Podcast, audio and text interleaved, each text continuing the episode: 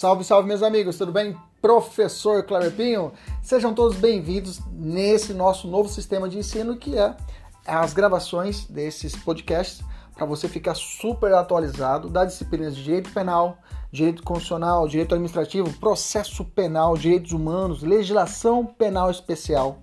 Tudo atualizado e focado para o seu concurso público e exame de ordem e, além disso, gratuita. São aulas completas. Inclusive, você pode assistir essas aulas pelo YouTube, no nosso canal, professor.kleberpinho. Kleberpinho com K. Fique à vontade, compartilhe, curta, nos ajude a engrandecer ainda mais o nosso canal. Um abraço, até mais, tchau, tchau!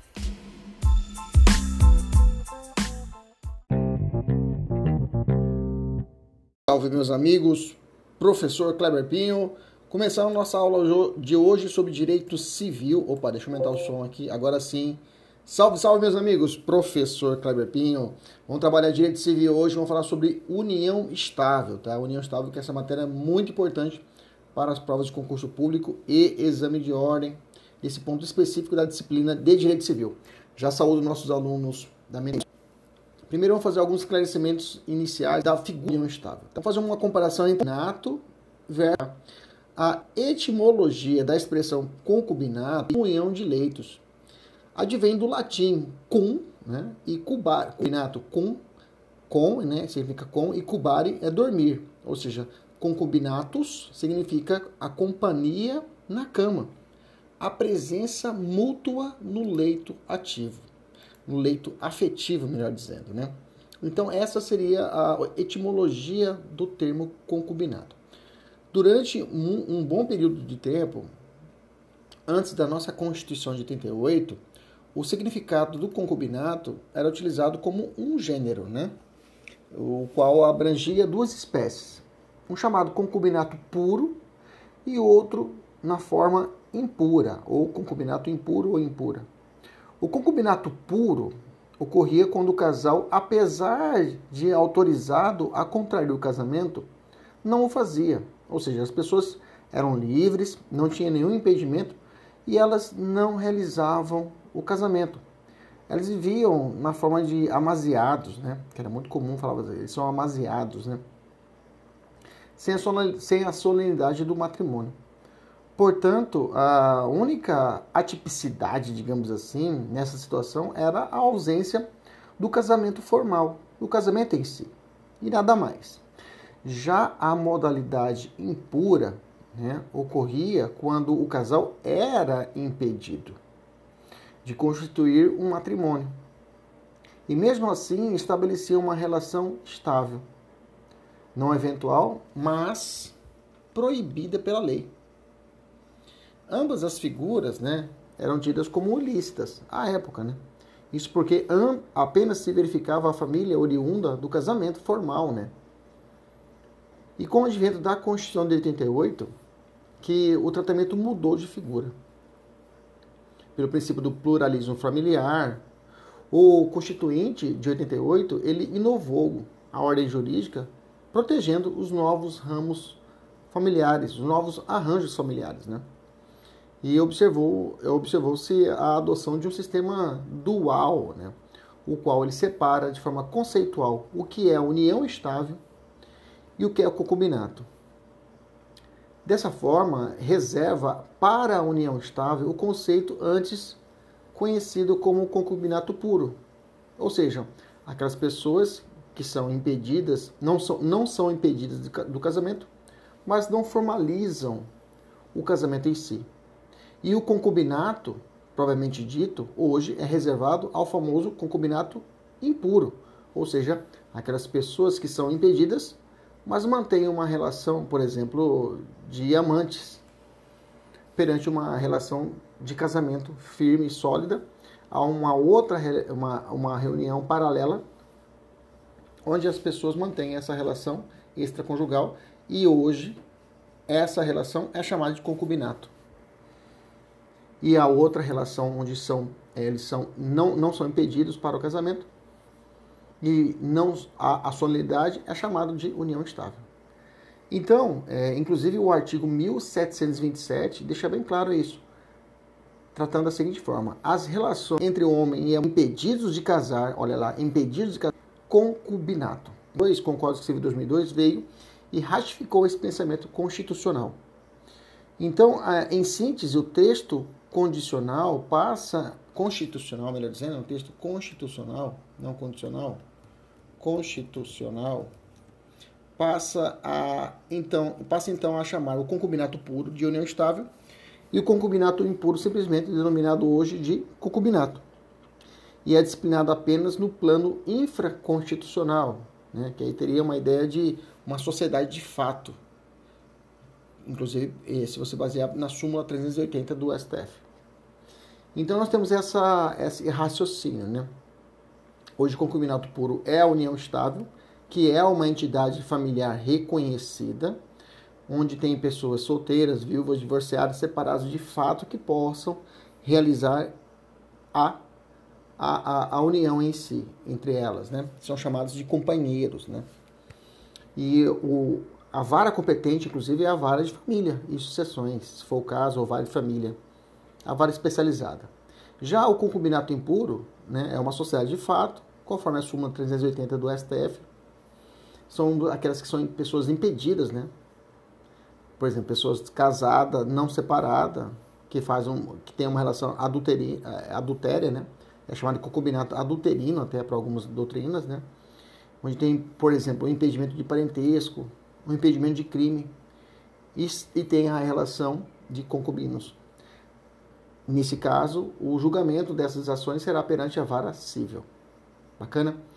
Essa é a primeira divisão, essa é a primeira caracterização e distinção que nós temos que ter para continuarmos nossa matéria. O outro ponto que muito se questiona, professor, casamento é igual à união estável? A resposta é sim. Hoje o STF já reconheceu a inexistência de qualquer hierarquia ou diferença de qualidade jurídica entre as duas formas de constituição de um novo e automatizado núcleo doméstico, né? aplicando-se tudo que isso, tudo que eu falo da do casamento à união estável, tá? E mesmo mesmo ser, é, é, entre pessoas do mesmo sexo, as mesmas regras e a mesma consequência da união estável homoafetiva. A época era isso, mas nós sabemos que a, a, a, união estável pode ser aplicada de forma tranquila para relações homoafetivas. Vamos falar isso mais para frente, ok? No julgamento, o STF entendeu, inclusive quem julgou foi o ministro Barroso, falou que não é legítimo desequiparar para fins sucessórios os cônjuges, cônjuges e os companheiros, isto é, a família formada pelo casamento e é formada, e é formada pela união estável. Ele falou que a hierarquização entre entidades familiares é incompatível com a nossa Constituição de 88. Né? Isso foi inclusive o julgamento do artigo 1790, que diferenciava os critérios sucessórios da e, e Lei 8.971 de 94 e a 9.278 de 96, que separava, vamos falar isso agora, dividia, tratava de forma diferente as, o modo sucessório da união estável com o casamento. Isso caiu por terra. E nesse, nesse julgamento de 2017 serve de paradigmas para nós termos essa, esse, esse, esse pensamento de que não há diferença entre o tratamento de casamento e união estável. Então, tudo que eu falar para o casamento eu estaria aplicando também para união estável.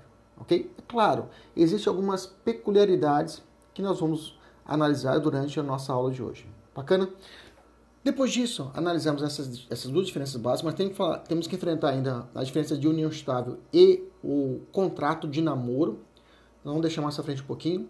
Nós passamos agora a analisar uma uni, a união estável e a sua evolução histórica. Né? É bom nós termos essa base histórica para nossas dissertativas. Né? Primeiro de tudo, o decreto, e também para provas objetivas né, mais avançadas. Tivemos o primeiro, a primeira ideia de proteção da ideia normativa da União Estável foi com o decreto 2465 de 1931, tá? E veio num, de plano, o plano de fundo de matéria previdenciária, né? Que foi o ingresso no ordenamento jurídico através do direito previdenciário que ingressou à União Estável, né? Na época concubinato, né? mediante o decreto, que como eu disse, né? que trata da lei orgânica da Previdência Social, conferindo à época né, a companheira, ainda denominada de concubina, o direito de perceber pensão previdenciária. leia-se nessa época o concubinato puro, tá? O concubinato puro, que hoje é a união estável, não o concubinato impuro. Bacana? Depois nós temos a súmula 380 de, do STF que eu acabei de mencionar em cima, que trata o seguinte, é, essa súmula é de 64, tá? É importante a gente datar para nós entendemos é, a aplicação dela. E diz assim, é, é, a, temos o seguinte sentido, o, o, direito civil de feição casamentária né, e conservadora somente se votaria a tutela por meio do direito obrigacional. Ou seja, aquela que vive em concubinato puro, né, e o impuro também, digamos assim, né, só teria direito a um âmbito obrigacional e não familiar. Então a concubina teria ao menos um direito à indenização pelos serviços domésticos prestados. Né? A súmula ela rege da seguinte forma: comprovada a existência de sociedade de fato entre os concubinos, é cabível a sua dissolução judicial com a partilha do patrimônio adquirido pelo esforço comum. Ok? Então, nesse caso, em 64 já havia essa visão da aplicação dessa súmula para relações concubinárias puras, né? E hoje há uma forte corrente doutrinária que fala que há possibilidade da aplicação do, da relação concubinato, que hoje é somente a forma impura, né, aqueles que têm impedimento, dessa súmula, tratando ela como uma, uma sociedade de fato, como eu já mencionei mais acima, né? que onde tem por base, a base dela vai ser a súmula 380 do STF. Então hoje se agarra a essa súmula as situações de concubinato, que é aquela forma impura, que é a forma impedimento, é a, a forma, como eu disse, de concubinato, né? concubinato adulterino, por exemplo. Bacana? Tranquilo? Maravilha. Depois disso, da súmula de 64, tivemos a súmula de 64, não, a súmula 380 de 1964. Depois disso tivemos a Constituição de 88. Aí sim, ela trouxe a pluralidade, a equiparação, né? Foi somente com a, com a Constituição de 88, né? Com o artigo 226, parágrafo 3 onde trouxe que a União Estável passou a ter dignidade constitucional de, e, e, constitucional de família, propriamente dita, né? Diz assim o parágrafo 3 do artigo 226, para efeito da proteção do Estado, é reconhecida a união estável entre o homem e a mulher, vírgula, né? Nossa, entre parênteses, sabemos que já tem entendimento do STF que transcende essa, essa, essa, essa, o homem e mulher. E sim, pode ser conferido também a relação homoafetiva, né? Só deixar isso claro. Como entidade, né? Isso foi julgado, é, inclusive, né? No, no, em dois, no ADI 4277 de 2011, né? Como entidade familiar, devendo a lei facilitar a sua conversão em casamento, tá? Então, nesse caso, o concubinato, como eu já disse, passou a ser união estável, né? E os concubinos passaram a ser chamados de companheiros ou conviventes, né? Então, lembrando, concubinato puro, né? O concubinato puro, né? O impuro continua sendo tratado como concubinos, né? Eu já falei isso, né? Bacana, beleza? Concubinato puro. Vamos botar aqui para a gente não confundir. Concubinato puro. Depois viemos, vieram duas leis, uma de 94, outra de 96, tratando a respeito das relações da União Estável. Só que já adianto que vários dispositivos dessa lei, né, dessas lei, da lei da 8971 de 94, que trata da que regula o direito dos companheiros a alimentos e à sucessão, e a lei 9278 de 96, que regula o parágrafo 3 do artigo 226, é, muitos desses artigos já foram afastados pelo próprio STF, tá? que tratavam de assuntos que, digamos assim, que eram que traziam uma distinção entre a união estável e o casamento. E como nós dissemos em 2017, isso foi afastado com o Supremo dizendo que o Código Civil, que é posterior a essas leis, né, de 2000, fez uma releitura estável, adequando a visão da união estável com a, a, a, a fala constitucional. Inclusive essas leis elas nasceram, já nasceram em alguns artigos mortas, mas mesmo assim eh, tiveram vigência por um período de tempo, tá? de 94 e 96, que foram postos claramente inconstitucionais, mas isso chegou ao Supremo a posteriori, depois do Código Civil de 2002, que, com uma pá de cal, novamente elevando a postura da união estável como unidade familiar, reforçando o que já se dizia na Constituição e o Supremo veio para coroar isso com as decisões. Bacana? Só para fazer essa ressalva. Então, em 94, a, no, a 8971 de 94 traz assim no artigo 1 a companheira comprovada é, a companheira comprovada de um homem solteiro separado judicialmente, divorciado ou viúvo, que com ele ele vive há mais de cinco anos. Já não existe mais esse período de, desse tempo, tá? Esse prazo temporal, esse lapso temporal de cinco anos já caiu por terra. Vamos falar isso mais à frente. Ou dela tenha prole também, mesma coisa. Poderá valer-se disposto, disposto na Lei 5.478, é o dia de alimentos, enquanto não constituir nova, enquanto não constituir nova união. Já caiu por terra também, quer dizer que se não tiver outra, enquanto não constituir, depois de constituir não pode mais pedir, né? Desde que prove a necessidade dos alimentos, né? Igual direito e das mesmas condições é reconhecido ao companheiro de mulher solteira, separado justamente divorciado ou viúva. A Lei 9278 de 96 traz assim no artigo 1 é reconhecida como entidade familiar a convivência duradoura, pública e contínua bacana de homem e uma mulher, isso aqui já caiu por terra, né? Estabelecida com o objetivo de constituição de família. Bacana. É, bacana. Artigo 2 São direitos e deveres iguais dos conviventes. Respeito e considerações mútuas, assistência moral e material recíproca, guarda, sustento e educação dos filhos comuns. Maravilha. Artigo 5 Os bens móveis e imóveis adquiridos por um ou por ambos os conviventes, na constância da união estável, e a título onerosa são considerados frutos do trabalho e da colaboração comum, passando a pertencer a ambos, em condomínio e em partes iguais, salvo estipulação contrária em contrato escrito. Bacana, vamos falar a respeito disso. Está falando a respeito do regime, né? Regime da regime matrimonial, né? Ele está tá dizendo o seguinte, que a regra é a separação, né? A, regra, separação não. A regra é a comunhão parcial de bens, né? tá? pelo artigo 5 dá para entender isso. Mas pode ser disposto de forma contrária por contrato escrito, né? Aí já tem uma diferença básica, né? O pacto antinupcial lá do casamento é por escritura pública, né? Então é importante essa ressalva, mas vamos, mais para a gente vai aprofundar nisso. Parágrafo primeiro, cessa a presunção do caput desse artigo se a aquisição patrimonial ocorrer com o produto de bens adquiridos anterior a uni, anteriormente à união estável aí é a mesma coisa. Se, se, for contratado de forma escrita, de forma diferente, se for uma, uma comunhão universal, cai por terra o parágrafo primeiro, tá? A administração do patrimônio comum dos conviventes compete a ambos, salvo estipulação contrária em contrato escrito, né? Também, se tiver cunho discriminatório, não se aplica. Artigo 7 dissolvida a união estável, por... nem vou ler esse artigo 7 que já caiu, tá? Em 2019 já tem entendimento antes disso a respeito dessa diferença da parte sucessória, tá? Nem vou ler o artigo 7 que já foi afastado. Os, artigo 8 da lei. Os conviventes poderão, de comum acordo e a qualquer tempo, requerer a conversão da união estável em casamento. Bacana. Por requerimento ao ofício de registro civil da circunscrição de seu domicílio. Perfeito. Artigo 9. Toda a matéria relativa à união estável é de competência do juiz da família, vara de família. Perfeito. Assegurado o segredo de justiça. Maravilha. Esse foi o dispositivo da 9278 de 96 nove artigos. Depois nós temos o Código Civil. O Código Civil traz um título próprio da união estável. Né? Isso é a importância que ela trouxe a união estável para si, no Código propriamente dito. Vamos ler os artigos, tá?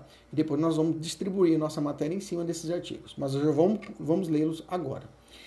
1723. É reconhecida como entidade, reconhecida como entidade familiar a união estável entre homem e mulher. Já falamos, né? Já derrubamos isso configurada na convivência pública, contínua e duradoura, estabelecida com o objetivo de constituição de família. Na verdade, ele já ele só repetiu, né? Que tava, e melhorou o artigo 1 da 9278 de 96, né? Mas tudo bem. Parágrafo 1. A união estável não se constituirá se ocorrer os impedimentos do artigo 1521. Vamos falar a respeito disso, tá? Não se aplicando o inciso 6, que são as pessoas casadas, né? Se achar separadas de fato ou judicialmente. Vamos falar sobre isso. Parágrafo segundo, as causas suspensivas do artigo 1523, cuidado, não impedirão a caracterização de união estável. Então marca, tá? São as causas su suspensivas, tá? Provinha adora colocar causas impeditivas, não, as causas suspensivas, vamos grifar. OK? Bacana. 1724. As relações pessoais entre os companheiros obedecerão aos deveres, lealdade, respeito, assistência, guarda, sustento e educação dos seus filhos. Bacana. 1725. Na união estável, salvo o contrato escrito, manteve lá ó, que estava estabelecido na lei de 96, entre companheiros aplica-se as relações patrimoniais no que, no que couber o regime de comunhão parcial de bens. Repetiu o que é para o casamento. Bacana, tá? E só reforçou que é contrato escrito, não falou escritura pública, tá? Toma cuidado. 1726. A união estável poderá converter-se em casamento mediante pedido dos companheiros ao juiz e assento no registro civil. Bacana. 1727. As relações não eventuais entre homem e mulher impedidos de, de casar constituem concubinato. Pronto, isso que nós já falamos lá atrás que diferenciou. O que não for união estável tem impedimento é concubinato. Acabou. Beleza?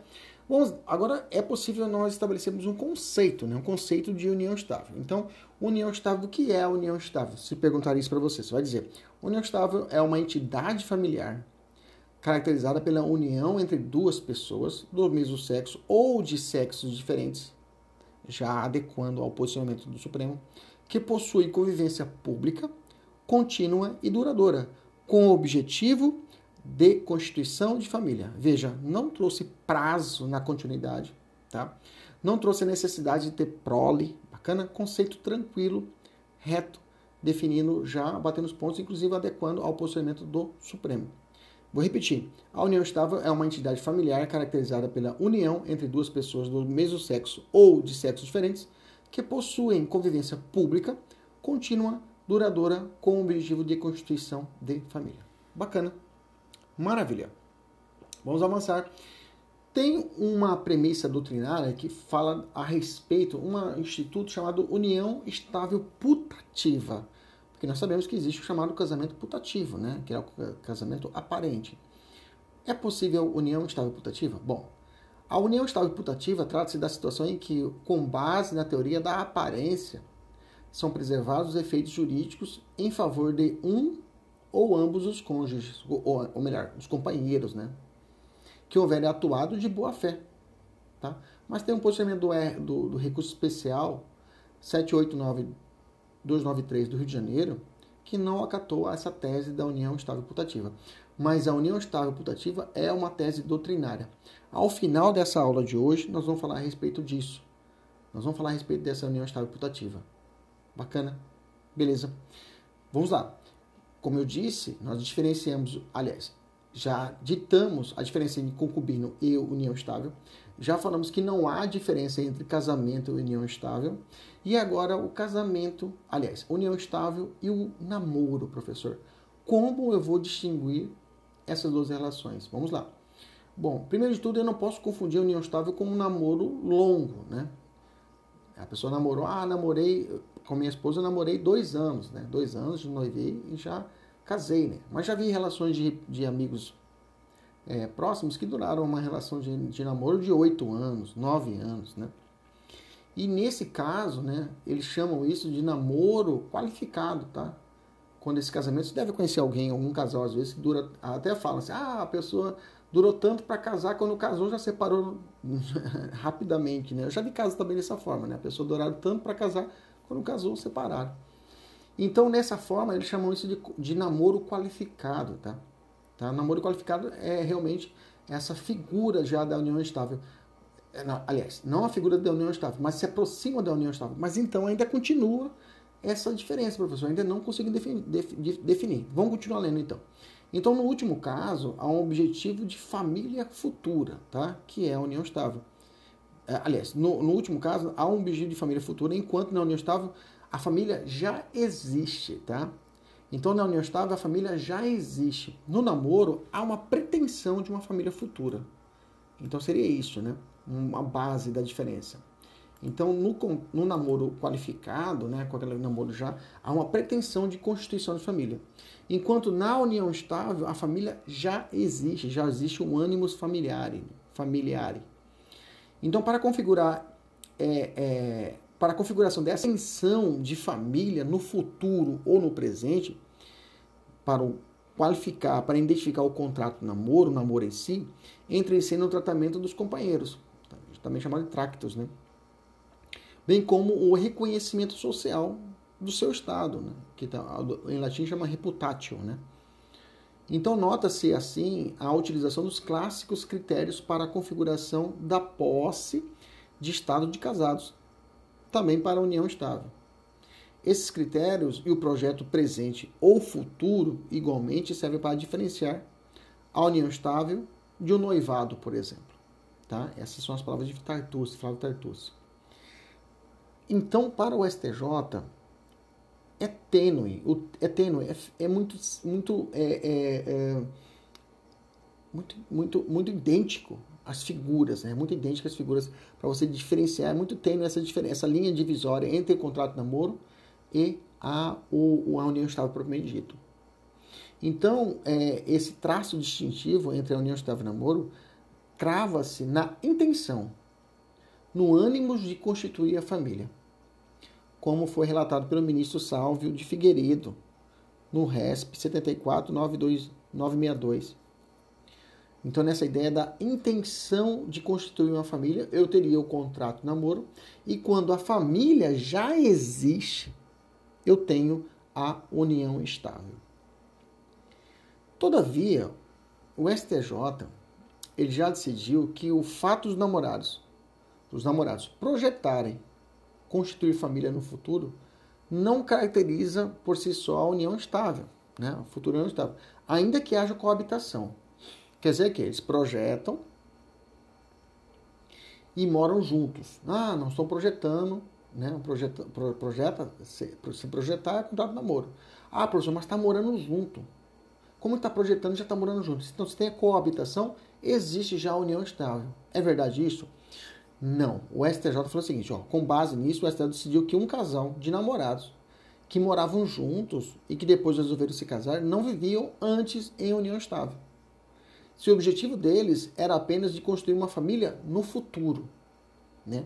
Se a Constituição é futura, eu tenho o contrato de namoro. Como eu disse, se eu já vivo em união estável, se já existe a família, eu tenho união estável. Tá?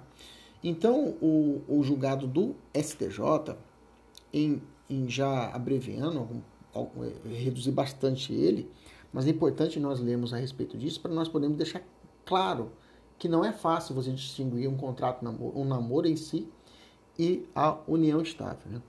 Então, vou ler um trecho do julgado para vocês. O propósito de construir família alcançado pela lei de regência como requisito essencial à constituição da união estável, a distinguir, inclusive, esta entidade familiar do denominado namoro qualificado, não consubstancia mera proclamação para o futuro da intenção de construir uma família. É mais abrangente. Essa deve se afigurar presente durante toda a convivência, a partir do efetivo compartilhamento de vidas com irrestrito apoio moral e material entre companheiros. É dizer, a família deve de fato restar constituída. Tampouco a coabitação por si evidencia a constituição de união estável, ou seja, só o fato de estar morando juntos não configura união estável. Ainda que possa vir a constituir, no mais das vezes, um relevante indício, né? um relevante indício de união estável. Continua o ministro. Especialmente se considerada a particularidade dos autos, em que as partes, por contingências e interesses particulares, ele a trabalho e ela, pelo estudo, moravam juntos, coabitavam, né? foram em momentos distintos para o exterior. E como namorados que eram, não, hesitar, não hesitaram em residir conjuntamente no exterior. Ele para trabalhar e ela para estudar. Esse comportamento é certo, revela-se absolutamente usual nos tempos atuais impondo-se ao direito, longe das críticas e dos estigmas, adequar à realidade social. Então, nesse caso, é, ele disse que não viveram, não vivenciam uma união estável, mas sim um namoro qualificado. Bacana? Então, para você cravar, a coabitação por si só não configura a união estável. Tem que estar, tá, aliás, a, a, isso, exatamente isso, não configura a união estável. Bacana? A coabitação por si só. Olha só, tem dois julgados dos julgados não, melhor dizendo, duas questões, né? Vamos ver como comporta as bancas, né? Uma prova do CESP, duas provas do CESP, uma de 2012 e outra de 2016, que eu consegui colher e trazer para vocês. Olha só, 2012, uma questão do defensor público. Trouxe assim a questão. De acordo com a jurisprudência, não se declara, não, de, não se deve declarar união estável entre duas pessoas que celebrem expressamente contrato de namoro, no qual esclareçam o propósito de não viverem em união estável, sob pena de violar a boa-fé da parte inocente. E está falando que se for realizado o contrato de namoro, não vamos falar a respeito disso agora, vamos fazer uma distinção, não se pode declarar a união estável. Errado. O contrato por si só não pode afastar a caracterização de uma unidade familiar. Tá? Tá errada a questão. Se, porém, duas pessoas ainda celebram um contrato expresso de namoro, no qual esclareça o propósito de não viver em união estável, mas contiver os requisitos de uma união estável, quais sejam convivência pública, contínua e duradoura, estabelecida um propósito de constituição de família, conforme 1723 do Código Civil, deve ser declarada a união estável entre essas duas pessoas, tá? Esse é o posicionamento patente hoje em dia. E a outra questão foi uma questão de juiz de direito do Tribunal de Justiça do Amazonas, né? Veio assim a questão, o fato de um casal de namorados projetar constituir família no futuro caracteriza a união estável se houver coabitação? Errado, tá? O fato dos namorados projetarem constituir família no futuro não caracteriza a união estável, ainda que haja coabitação, como foi decisão de 2015. Veja, um ano depois o, o, o CESP cobrou isso na prova. O CESP tem essa tradição. Pode ficar esperto. Se tem um ano anterior à decisão, normalmente no ano seguinte, ou o CESP ele cobra nas provas do ano seguinte. Que já solidificou a jurisprudência e normalmente ele cobra no ano seguinte. Bacana? Vamos fazer algumas distinções aí que eu falei de contrato de namoro, falei de contrato de convivência. Vamos fazer algumas distinções. Vamos lá. Primeiro de tudo, eu tenho paralelamente o contrato de convivência e o pacto antinupcial, que são duas, dois, dois documentos similares. Por que, que eu vou dizer, por que coloquei um do lado do outro, já adiantando a matéria? No contrato de convivência, eu tenho é, a base dele é a união estável, onde, onde os companheiros, onde os companheiros, né, eles em um instrumento particular, contrato escrito, mas geralmente são, hoje se faz em, em, escritura pública, mas a lei fala contrato escrito particular, tá? Que tenha a finalidade de eleger o regime de bens diferente da comunhão parcial para ser aplicado a uma específica união estável. Ou seja, a regra é a comunhão parcial de bens. Mas, mesmo na união estável, pode ser determinado outras formas de regime. A comunhão universal, a separação convencional e a, a, a comunhão por aquestos, né? A separação por aquestos, né? Então, nesse caso, eu tenho a participação por aquestos, né? Então, eu tenho essas outras formas de regime deve ser feito na união estável via contrato escrito, um contrato particular que não é necessário a escritura pública para configurar essa caracterização de um regime diferente da comunhão parcial de bens na união estável. De outra banda, no casamento é necessário um documento solene, uma escritura pública, que é o chamado pacto antinupcial, que está contido no artigo 1640, parágrafo único. Ali determina que para a escolha de, de um regime diferente da comunhão parcial, deve-se eleger a forma é, via escritura pública. Bacana? Então, fique atento a essa diferença. Avançando, outra distinção: contrato de namoro e declaração de união estável. São dois documentos que eu vou trazer para vocês que são que têm a similitude, né? O contrato de namoro, né, e a declaração de união estável, esses dois documentos, eles também são realizados através de documento escrito, tá? Um contrato escrito. Não é necessário um contrato solene de escritura pública, ok? No contrato de namoro, ele é classificado como um, um instrumento atípico, tá? Com uma forma livre, mas geralmente é por escritura pública, né? Mas a regra é que ele pode ser feito de forma é, é, de um contrato simples, que tem a finalidade de afastar a união estável, tá? Culminando de morte o requisito ânimos de constituir a referida relação para a maioria da doutrina, né? Esse contrato não deve ser recebido pelo direito, tá? Então, no contrato de namoro, os, os, os namorados estabelecem: olha, a gente não quer casar, a gente não vai casar, a gente não, não, não, não caracteriza a união estável, tá? Nós temos apenas a vontade de ter uma relação de namoro, tá? Então, mesmo que. Mas nós sabemos que é o seguinte, né? Mesmo que as partes tenham celebrado esse contrato, o Poder Judiciário poderia reconhecer que, na prática, havia sim uma união estável. Ele pode dizer que existia uma simulação nesse caso aqui e deixar o contrato plenamente nulo. Né? Isso porque a união estável é uma situação fática, que vai acontecer independentemente de acordo escrito. Né? O contrato de namoro não pode mudar a realidade dos fatos, ok? Bacana? E a declaração de união estável, professor? Qual a diferença de contrato de namoro e a declaração de união estável? O nome já diz. A declaração de união estável é um instrumento de forma livre, normalmente contrato escrito, mas geralmente é feito por uma escritura pública, mas não é exigido a escritura pública, onde a finalidade aqui é atestar que vivem os conviventes em união estável, digamos assim, uma certidão de casamento, mas é uma declaração que não é certidão de casamento porque não, não certifica como o casamento em si, mas é uma declaração que eles vivem em união estável. Normalmente, né, esse aqui é requerido pelas seguradoras para reconhecimento de dependentes em plano de saúde, né? Que é exigida essa declaração de união estável. Bacana. Beleza. Fechamos esse quarteto. Falamos então o de, de regime diferente da comunhão parcial, eu tenho na união estável contrato de convivência, no casamento pacto antinupcial. Contrato de namoro, diferente de declaração de união estável. Contrato de namoro, afastar a união estável. E o declaração de união estável é declarar a união estável em si. Esses dois, o contrato de namoro e a declaração de união, contrato é, escrito, né, propriamente dito. Questões aqui específicas para nossos alunos da mentoria, né? Se você estiver interessado em uma das nossas mentorias, os alunos têm questões específicas, tem aulas especiais, tem simulado no final dessa meta de hoje que tem que entregar para o professor, tem que mandar para mim a meta resolvida. Nos procure aí é, pelos nossos canais no YouTube ou propriamente no Instagram, arroba professor Kleber Pinho.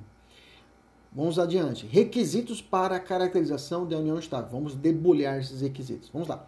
O 1723 fala assim: é reconhecida como entidade familiar, nós já lemos ele, né? A união estável entre homem e mulher, já vimos também que é a aplicação de uma relação homoafetiva, configurada na convivência pública contínua e duradoura estabelecida com o objetivo de constituição de família. Bom, então nós temos aqui algumas características claras a respeito da união estável. Primeiro, ela deve ser pública, tá? Não pode ser oculta, clandestina, né? Porque aí podemos caracterizar uma outra situação que não é a união estável. Podemos ter um concubinato propriamente dito, né? Mas não união estável. Segundo, as duas pessoas não podem ter impedimentos para casamento, né? Não pode casar, ter união estável a, a, o irmão com a irmã, digamos assim, ok? Terceiro, a união essas duas pessoas, tá? Tranquilo? Já vou adiantar. É impossível a existência de uniões, uni, uniões estáveis concomitantes. E a existência de uma união estável se um dos companheiros, componentes é casado tá? e não é separado de fato. Tá? Se for casado, mas não é separado de fato, estou falando de concubinato. O cara é casado e mantém relação e não é separado de fato, concubinato. Separado de fato, nós vamos, vamos aprofundar nesse, nesse quesito. Separação, separação de fatos Separado de fato é aquela pessoa que é casada, mas existe uma separação de corpos, existe uma separação de fato, propriamente dita. Né? Quanto tempo separado de fato? Não determina a norma, tá? tá? Não determina norma. Mas tem um julgado do STJ de 2019 que, para fins, é, é, é, salvo engano, sucessórios, era um ano, para fins prescricionais, salvo assim, um ano de diferença. Mas não há uma, um, uma data estabelecida para a separação de fato. Assim, tem que ser relação fática que realmente está separada de fato. Ok? Então, repetindo, é impossível união, uniões estáveis paralelas, concomitantes, tá? Então, se o cara tiver união estável, se um dos componentes é casado, mas não é separado de fato, não há união estável, e sim concubinato. Bacana? Quarta característica, a união deve ser contínua, tá? Sem que haja interrupções constantes, ou seja, a união deve ser duradoura, ou seja, tem que ter uma estabilidade ou permanência apesar de não se exigir um tempo mínimo. Última característica, a união deve ser estabelecida a união deve ser estabelecida com o objetivo de constituir uma família, né? Tem que ter esse objetivo fim, né? É um elemento finalístico da união estável. Na união estável, os companheiros aparentam estar casados. Bacana. Beleza? Professor, e como fica esse prazo de cinco anos que o senhor leu, o senhor leu lá em cima? Já falei, né? a Constituição já afastou, o Código Civil afastou. Esse prazo de cinco anos não é mais aplicável, não é mais exigir, exigido, tá? Esse prazo de cinco anos para configurar a união estável. Inclusive, eu, é, eu entrei na faculdade, ainda estava vigente essa lei de 94, né? É, eu entrei em 2000 na faculdade, depois de 2002 veio, sobreveio o Código Civil, né? Eu, aprendi, eu estudei o Código Civil anterior e estudei o, o novo Código Civil. Né? Eu tive essa transição na minha faculdade. Então eu aprendi que esse prazo na época já tinha ainda ainda por exemplo o NPJ na época né, tinha quantos tem já de relação ah tem cinco anos ah então não é união estável. Não tem cinco anos ah, então não é união estável né, tinha esse limite. Hoje não existe mais isso. Repetindo é necessária coabitação? Não se faz necessário nós já discutimos isso lá em cima né? Fica mais fácil agora né?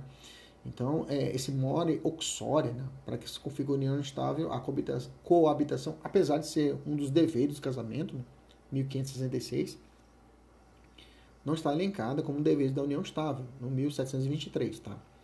Além disso, mesmo dentro do casamento, a coabitação vem sendo até mitigada, né? Haja vista os vários casais que não moram juntos. Reforçando esse conceito da desnecessidade da coabitação, temos a súmula 382, né, do STF, que fala assim: a vida em comum sob o mesmo teto, o mesmo teto, more oxório, não é, não é indispensável a caracterização do concubinato. Né? Nesse concubinato aqui, nós vamos ler como é, união estável, tá? Bacana? É, ainda tem o posicionamento do STJ, né? Tem o mesmo raciocínio, né? Como também é, é, ele já manifestou em 2019 da seguinte forma: foram apenas dois meses de namoro, sendo duas semanas de, em coabitação, período que não permite a configuração da estabilidade necessária para o reconhecimento da união estável. Tá? Então, foi uma decisão de 2019 do STJ, né? que falando a respeito desse prazo, do lapso temporal da coabitação em si. Então, nesse caso, foi um caso de duas semanas, então, nesse caso, não haveria coabitação, período que não permite a configuração de estabilidade necessária. Né? Então, para, a, co, para é, é, a coabitação não é necessário e se existir, deve ser, deve ter uma deve, deve existir uma estabilidade nessa coabitação. Bacana? Beleza. Esse é o entendimento do STJ. Ministro Luiz Felipe Salomão, que teve esse julgado em agosto de 2019.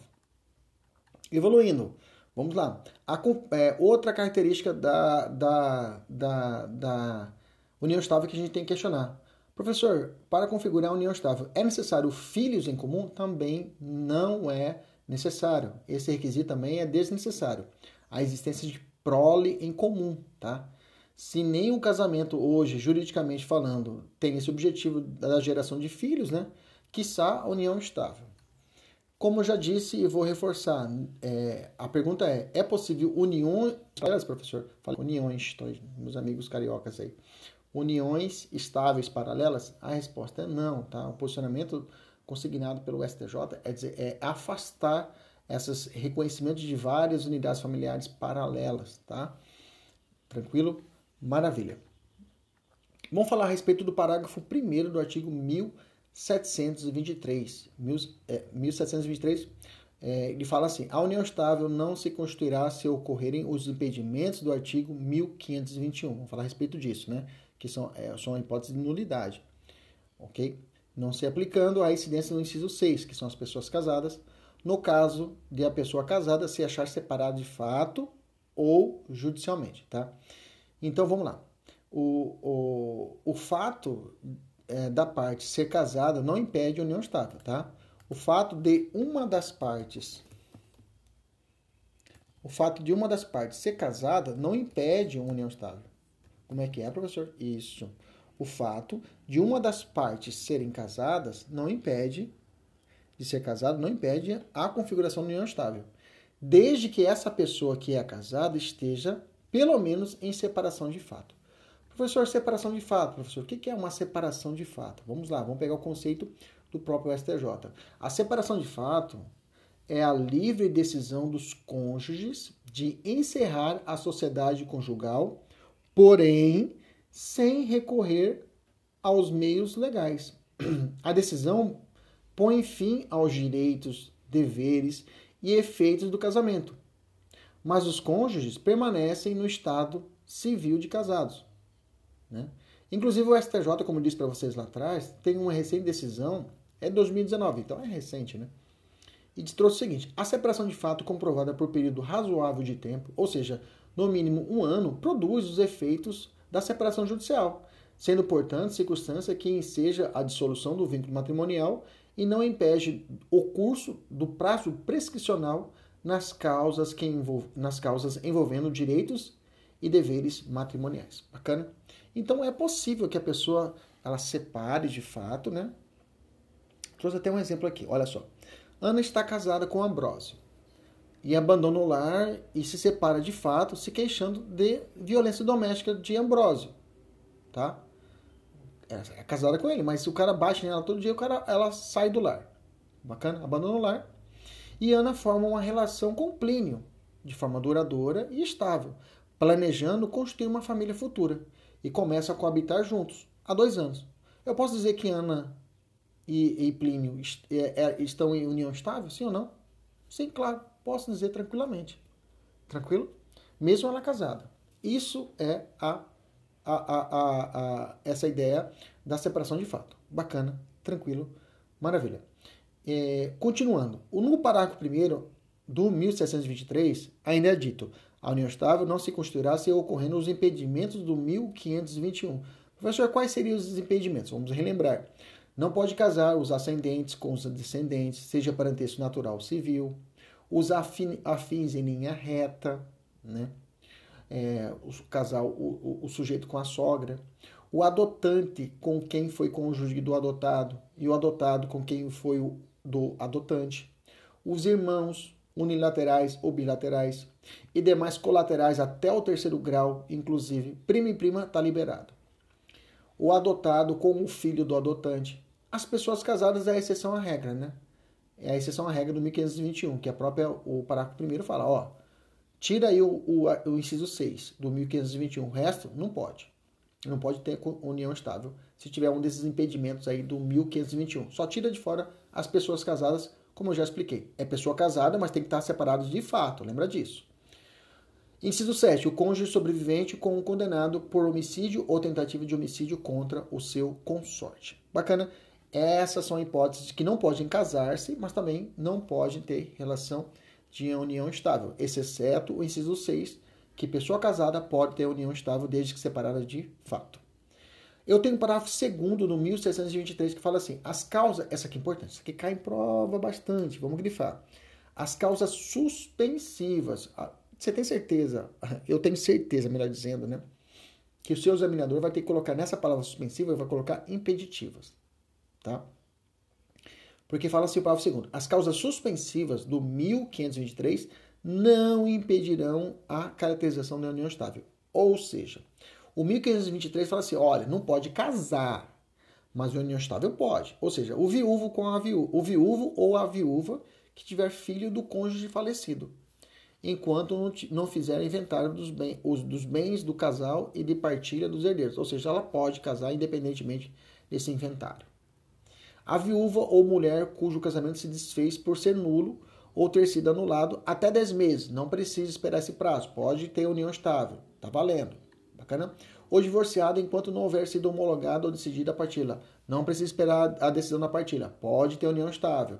O tutor, o curador e os seus descendentes, ascendentes, irmãos, cunhados ou sobrinhos com a pessoa tutelada ou curatelada enquanto não cessar a tutela. Não precisa. Pode ter união estável e não tiverem saudadas as respectivas contas. Não tem problema. Pode ter união estável, não pode casar.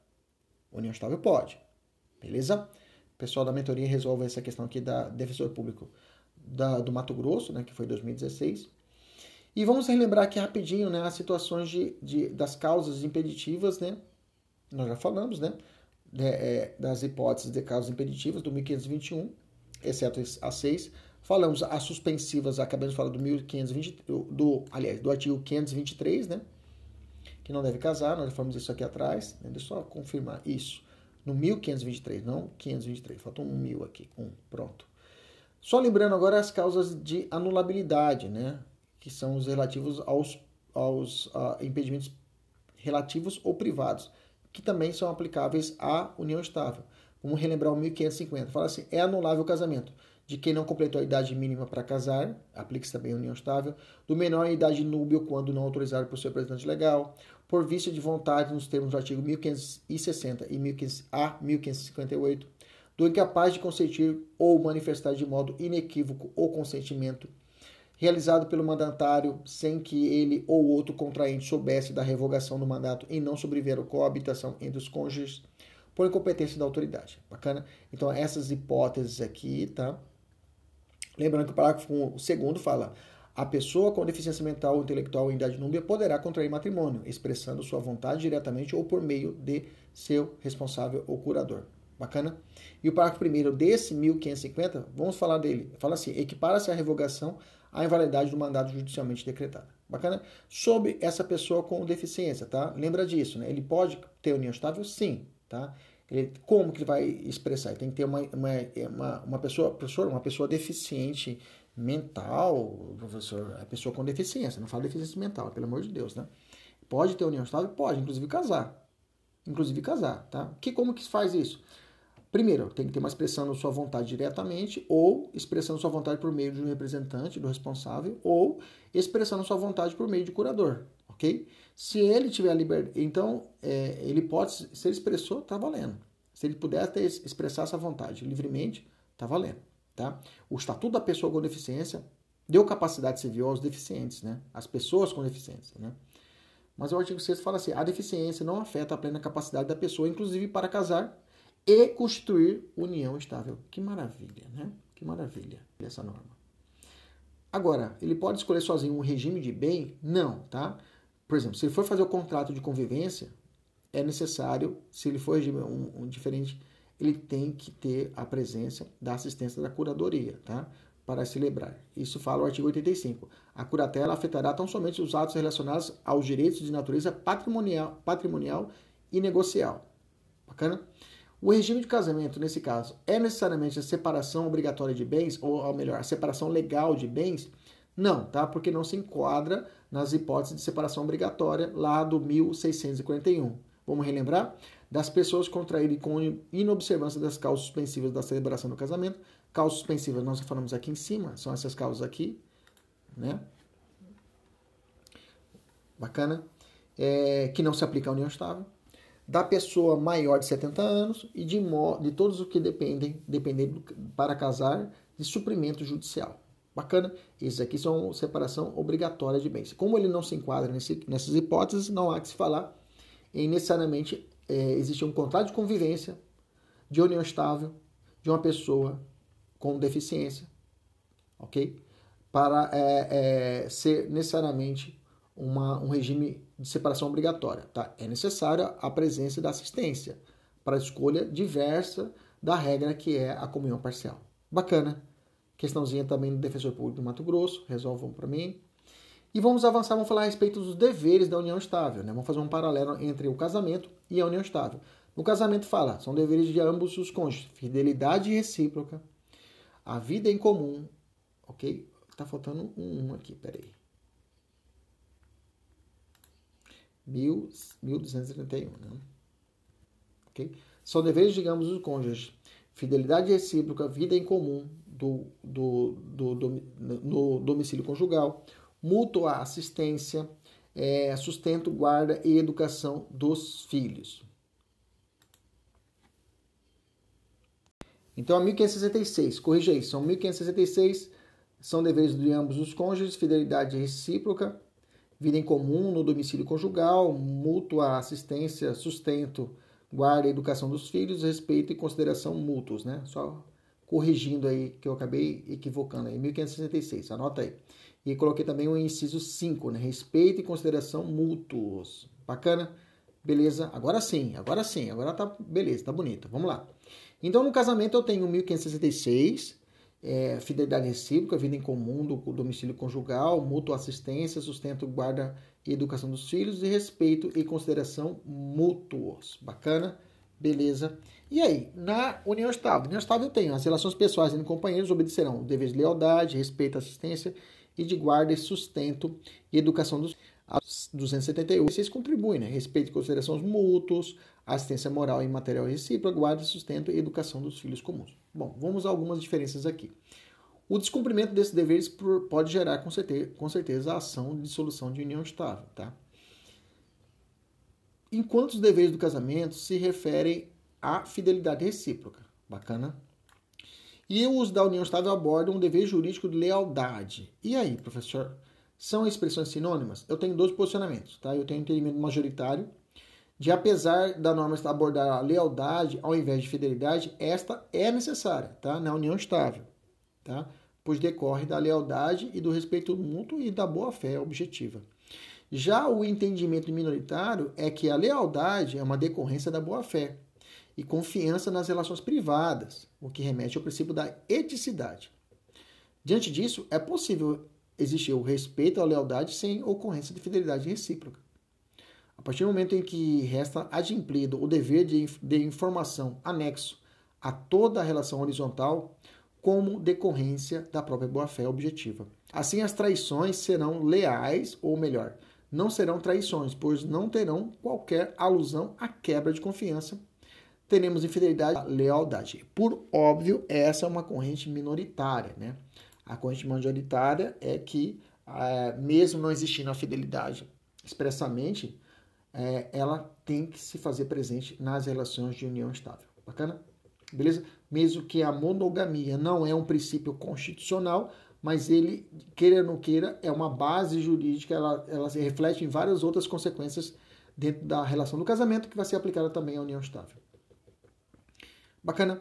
Regime de bens. Bom, eu tenho, não, como eu disse anteriormente, o regime de bens, a regra é o a, a comunhão parcial de bens. Mas eletiva, as partes podem, mediante contrato por escrito, já falamos atrás, estabelecer outro regime diferente. Né? Esse é o princípio da autonomia privada, né? Intervenção mínima do Estado. Então, eles terão essa possibilidade de escolher é, o melhor regime de bens que atender os seus interesses. Bacana? O denominado contrato de convivência. Então, como já disse, a lei não exige uma formalidade, né? uma mediante escritura pública. Inclusive, o provimento 37, né? É, é, que dispõe sobre é, o registro da união estável, no livro E do oficial de registro civil das pessoas naturais, deixa claro que não é obrigatório o contrato de convivência nem a celebração por escritura pública. Tá?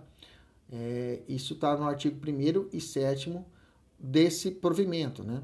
que traz o seguinte: é facultativo o registro da união estável previsto no artigo 1723 a 1727 do Código Civil, mantida entre homem e mulher ou entre duas pessoas do mesmo sexo. Artigo 7 não é exigível o prévio registro da união estável para que se, seja registrada sua dissolução, devendo nessa hipótese constar do registro somente a data da escritura pública de dissolução. Bacana. Vale ressaltar que o contrato de convivência não precisa nem mesmo de testemunhas para ser considerado válido. Né? Esse contrato não cria a união estável, ele somente reconhece, tá? Toma cuidado. Não cria uma união estável, ele apenas reconhece a essa relação de fato. Porque a união estável é, uma, é um fato da vida, não, portanto, ter regramento afastado por um contrato, por exemplo. O contrato de convivência pode regular o regime de bens de forma pretérita? Não, tá? Ele terá efeito ex nunc, efeito prospectivo. Essa é edição 2015 tem algumas cláusulas controvertidas que não podem estar presentes no contrato, são afastadas pela doutrina né, e pela jurisprudência. Por exemplo, é, dispensa de dever de fidelidade recíproca. Eles colocam isso no contrato, no contrato não, seria nem contrato de convivência. Colocar isso numa cláusula, por exemplo, lá na, na, na no, no, na declaração de união estável, dizendo que dispensa-se a fidelidade recíproca. Não tem como. Para a maioria da doutrina, essa cláusula é nula, tá? De pleno direito, como já dizemos a respeito da fidelidade recíproca, né? Que tem que andar junto com, passo a passo, com o dever de lealdade. Cláusula penal para a hipótese de traição, mesmo raciocínio, tá? Se trair, vai ter que ter uma cláusula especial, tá? A doutrina majoritária não vem abarcando tal cláusula, por chegar o contrato de convivência instrumento de regulamento de questões patrimoniais, né? Não se trata de colocar num contrato de convivência é a cláusula penal. Dispensa de mútua assistência também. O STJ tem entendimento quanto a isso, tá? É, elege-se o regime e fala, olha, não precisa, os, os cônjuges, aliás, os companheiros não vão precisar de, de, de, de mútua assistência um para o outro, não precisa de ajuda. Nada a ver, tá? Esse, essa cláusula pode ser afastada tranquilamente, tá? É, o STJ entendeu que tendo os conviventes estabelecido a união estável por escritura e dispensa a assistência material mútua, a superveniência de moléstia grave na constância da relação, do relacionamento, reduzindo a capacidade laboral e comprometendo, ainda que temporariamente, a situação financeira de um deles, autoriza a fixação de alimentos após a dissolução da união, ou seja, afasta-se essa cláusula de impossibilidade de assistência mútua. Bacana por uma causa superveniente. Tranquilamente. O regime de bens da comunhão parcial aplica-se à união estável como ocorre igualzinho no casamento? A priori sim, tá? A priori sim. Todavia, há alguns debates sobre um uma possível aplicação de presunção de esforço em comum nas aquisições patrimoniais e uma consequente meação automática na união estável. Tá? Nessa, nessa observação, é, nessa cena, coloca-se o enunciado 115 do Conselho da Justiça Federal, que fala assim: a presunção de comunhão de aquestos, aquesto que foi é, é, a, a, foi é, conseguido né, pelos, pelos cônjuges, pelos companheiros durante o, o, a união estável, o que foi adquirido por eles, né, cada um com o seu. Né, na constância da união extramatrimonial mantida entre os companheiros, sendo desnecessária a prova de esforço comum. A prova de esforço comum para se verificar a comunhão dos bens. Então, nesse posicionamento do, é, não é jurisprudencial, mas cristaliza o entendimento da doutrina, então a ideia da não é necessário na união estável provar que eu trabalhei junto com meu marido, com meu companheiro, com minha companheira para poder conseguir aquele bem, tá? Essa prova de esforço comum para que eu possa ter direito à meiação. A prova aí que realmente você ajudou, não precisa disso. Inclusive, o STJ estabeleceu em 94 o seguinte entendimento: a concubina faz jus à partilha de bens, se demonstrada a sua contribuição para a formação do patrimônio, não se exigindo a participação direta, compreensão que se harmoniza com o enunciado 380 do STF. Além disso, em 2011, comprovar a resistência de união afetiva, a existência, melhor dizendo, comprovada a existência de união afetiva entre pessoas do mesmo sexo é de se reconhecer o direito do companheiro à ameação dos bens adquiridos a título oneroso ao longo do relacionamento, mesmo que registrado unicamente em nome de um dos parceiros, sem que se exija, sem que se exija para tanto a prova do esforço comum, que nesses casos é presumida, tá? Se tal união estável, os dois trabalharam juntos, não precisa ficar provando que realmente houve esforço dele para participação numa partilha futura de bens. Tá? Esse, pensamento, esse posicionamento é o majoritário. Tá? Todavia, o próprio STJ, perante a segunda sessão, explicitou que, mesmo com o posicionamento majoritário de presunção de esforço em comum e comunicabilidade patrimonial na união estável, principalmente no regime de comunhão parcial, a presunção de esforço comum conduziria à ineficácia do regime de separação obrigatória, se caso existir. Bacana? Ou legal. Bacana? De bens, pois para afastar a presunção do para, para, afastar a presunção, o interessado precisaria fazer prova negativa em nada contribuiu para a aquisição onerosa de determinado embora ele tinha sido, tenha, tinha sido adquirido na constância da união. Tornaria, portanto, praticamente impossível a separação do patrimônio. Tá? Esse posicionamento do, do, do STF, caso for estabelecida a separação obrigatória na união estável.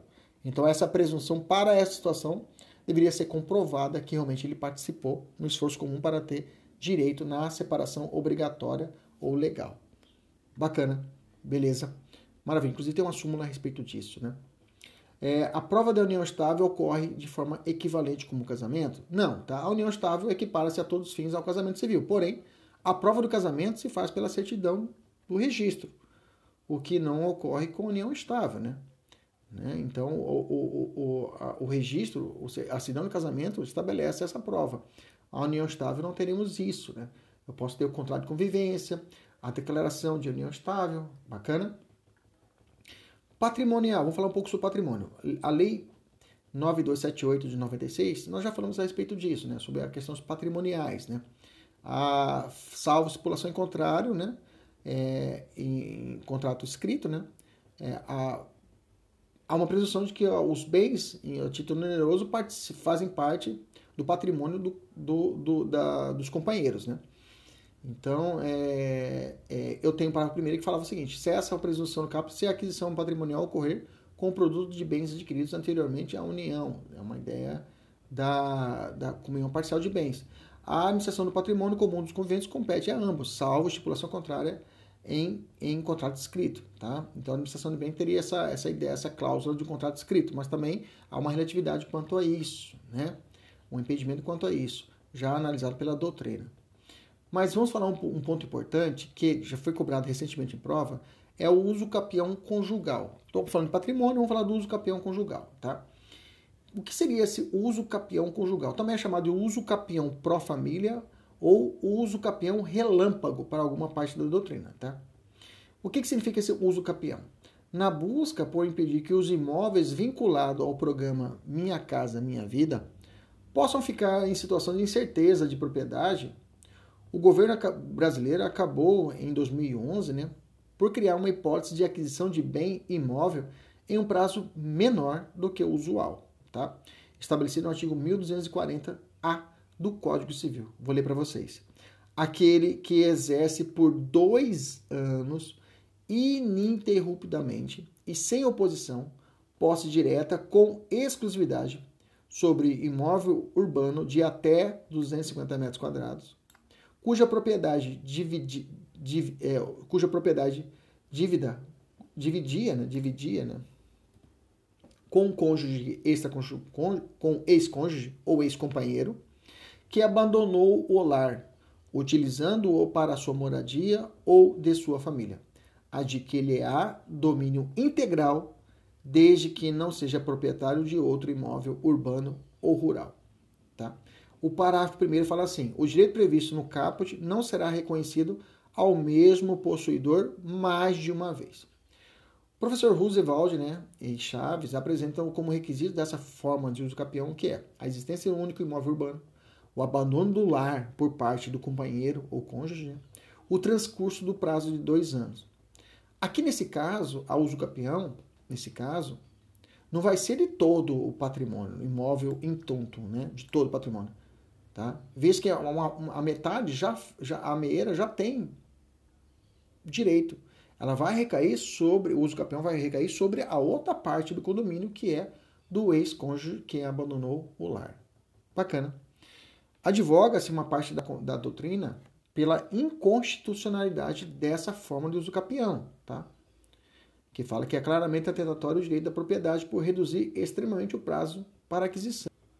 Além de não perquirir os motivos do abandono do lar, que podem ser agressões físicas, insuportabilidade de convívio, dentre outros, tornando a vítima violência doméstica, por exemplo, sujeito passivo dessa forma de uso capião. É que ele foi é, esse que é a sacada. O 1240 A, ele foi de certa forma construído para, é, de forma protetiva a mulher, porque de forma estatística o nível de abandono do lar ocorre maior por parte do homem. Todavia, se a mulher o abandonou, o lar, e a lei não fala o porquê desse abandono, não explica, não traz uma situação excepcional, ok? For a mulher vítima de violência doméstica e ela constituiu outra família, depois ela não tem direito à partilha desse bem, depois de dois anos que ela retornar? Tecnicamente não. Se ela se afastou por dois anos, ok? Utilizando, e, e esse bem é utilizado na moradia de sua família, digamos, do o marido que ficou, o esposo que ficou, né? E ficou com a criança, digamos assim, sei lá, imaginamos uma situação hipotética. Esse Brasil, meu Deus, tudo é possível. A mulher não teria direito. Ela poderia ter é, esse direito suprimido pelo uso capião. Bacana. Beleza. Questão aqui recente da FGV para você resolver aqui, pessoal da mentoria. Vamos avançar. Vamos falar sobre a dissolução do, da união estável. Eu tenho o 9.780 de 96, o artigo 7 né? que fala a respeito da dissolução da união estável por rescisão assistência material.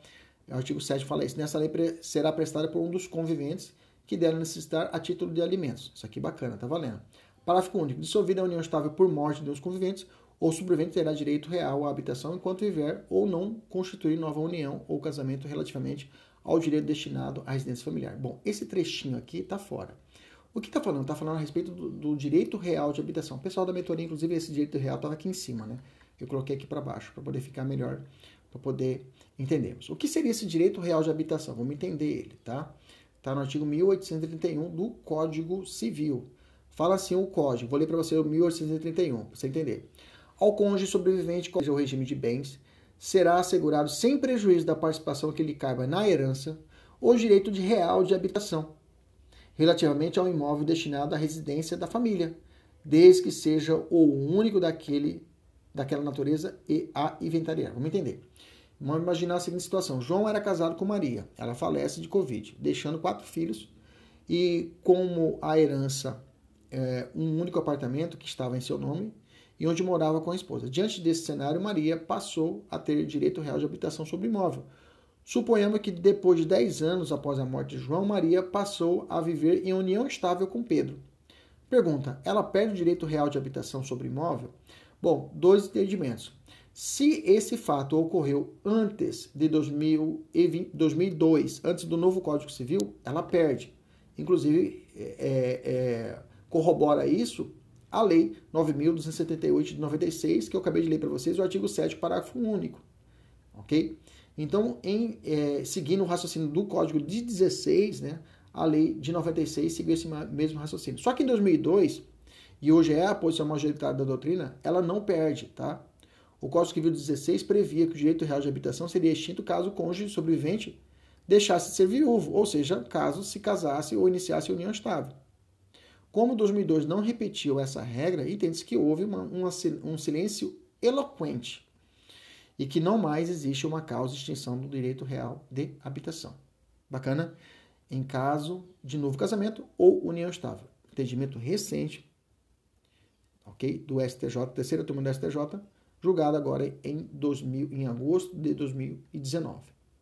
Agora que eu falo que é próximo, né? Vamos falar sobre a sucessão. Professor, como que, o que mudou quanto à sucessão? Meus, ami meus amigos, a, a mesma é, ideia que se aplica à sucessão do casamento, eu vou à sucessão da união estável. Como eu disse para vocês lá atrás, em 2017, o ministro Barroso, né, né, né, foi um acordo do ministro Barroso, mas junto com o relatoria do ministro Marco Aurélio, afastou, né? Aliás, o Marco Aurélio julgou o recurso extraordinário 646721 do Rio Grande do Sul e o Barroso o 878-694 de Minas Gerais. Bacana? Ambos julgados em 2017. E afastou qualquer diferença entre é, o, a sucessão na forma do casamento com a sucessão da união estável, tá? Adotando a teoria da abstrativização do controle difuso, ou seja, mesmo sendo um recurso extraordinário, o efeito foi erga omnes para todo o Brasil. Você sabe, controle difuso a regra era que é, era o efeito é interpartes, só podendo chegar ao efeito erga omnes quando o, o, o Senado declarava suspenso a aplicação da norma em decisão definitiva do STF, né, é, em todo ou em parte, né, que declarou inconstitucional determinada lei, né, mas isso já está afastado. Hoje essa comunicação ao, ao Senado é meramente um procedimento, né, digamos assim, porque o Supremo mesmo em controle difuso, ele pode, aplicando a teoria da abstrativização, ele pode, em controle difuso, dar efeito erga omnes para todo o Brasil, seguindo aí, inclusive, o entendimento dos Estados Unidos, né? que tem essa, esse modelo de controle difuso, que está sendo adequado ao modelo americano. ok? Porque quando nós importamos isso, quando nós importamos os Estados Unidos, o modelo de controle difuso, com o Rui Barbosa, veio esse modelo, mas sem a aplicação erga omnes. E hoje, segue esse raciocínio o Supremo, tá? Essa, essa equiparação com o modelo americano. Imagina uma situação hipotética sobre a sucessão. João faleceu, sem deixar descendentes e ascendentes vivos. Vale ressaltar que João deixou irmãs, tios e sobrinhos. Bacana, tranquilo. Regina quer ajuizar a ação para que seja declarado que ela vivia em união estável com João até o momento de sua morte. A dúvida que surgiu foi a seguinte: nesta ação de reconhecimento de união estável pós-mortem, será necessária a citação dos irmãos, tios e sobrinhos, que seriam os herdeiros colaterais, para que eles figurem no polo passivo da demanda? Outra pergunta: eles são litis consortes passíveis necessários? A resposta é o não do STJ. Na ausência de herdeiros necessários, não é necessário que a ação seja proposta contra os herdeiros colaterais do falecido, eventuais irmãos, tios e sobrinhos. Esses herdeiros colaterais não são lides consortes necessários. Dessa forma, se o falecido deixou apenas companheiras ou descendentes e não deixou testamento, ela herdará a totalidade. Então, nesse caso, é desnecessária a inclusão dos parentes colaterais do decujus no polo passivo da ação de reconhecimento de dissolução de união estável pós-mortem, beleza? Só aquela ressalva, né, após o reconhecimento da inconstitucionalidade da distinção de regime companheiros, os parentes colaterais, tais como os irmãos, tios e sobrinhos, são herdeiros de quarta e última classe na ordem da vocação hereditária, herdando apenas na ausência de descendentes, ascendentes e cônjuge ou companheiro, em virtude da ordem legal de vocação hereditária. Questãozinha para você resolver aqui. Conversão em casamento. A conversão da união estável em casamento é facilitada. Quem fala isso é a nossa própria Constituição, que eu já li para vocês, e o 1726 do Código Civil, que fala assim: a união estável poderá converter-se em casamento mediante pedido dos companheiros ao juiz e assento em registro civil. Bacana? Fim da união estável. Antes de mover, o 1562 fala assim: antes de mover a ação de nulidade de casamento e de, de anulação e de separação judicial e de divórcio direto ou dissolução de união estável, poderá requerer a parte comprovar a sua necessidade, a separação de corpos, que será concedida pelo juiz com a possível brevidade. Bacana, beleza, maravilha. Tranquilo? Vamos evoluir. Essa parte do artigo 30 aqui, né, que vai falar aqui a respeito dessas disposições da lei aqui de 94 foi afastada. Eu vou até apagar ele para você pode apagar no seu material aí, tá? Esse é, cadê o 30? Cadê o 30? Cadê o 30? Cadê o 30? Aqui vamos apagar ele aqui que uma expressão já foi revogada. Eu coloquei só para poder fazer uma menção para você lembrar, mas vamos apagar porque não existe aplicação hoje desse 30. Bacana? Dessa lei. É, relação homofetiva, né? união estável homofetiva, só para nós lembrarmos, né? É possível? Claro que é possível. Nós já estudamos isso, já cansamos de falar isso. É possível a união afetiva para todos os direitos e deveres, né? É importante isso, né? O casamento também é possível. Então, o primeiro passo foi a união estável em 2008, né? Que o Supremo, é, o STJ reconheceu a união estável do casal, casamento homoafetivo. Depois, aliás, união estável da relação homoafetiva em 2008. Em 2011, o Supremo entendeu a possibilidade do casamento, né? Casamento do casamento das relações homoafetivas. Depois disso, tivemos em 2013 o CJ possibilitando os cartórios realizarem o casamento entre casais do mesmo sexo. Né? Foi uma resolução, a resolução 175 de 2013.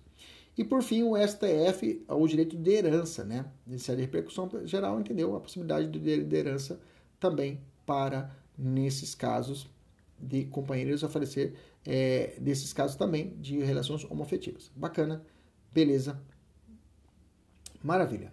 É, avançando, vamos falar um pouco na parte processual, vamos falar um pouco de ação declaratória de reconhecimento de dissolução da união estável. Tá? Vamos falar umas noções gerais e aí nós vamos falar das individualidades.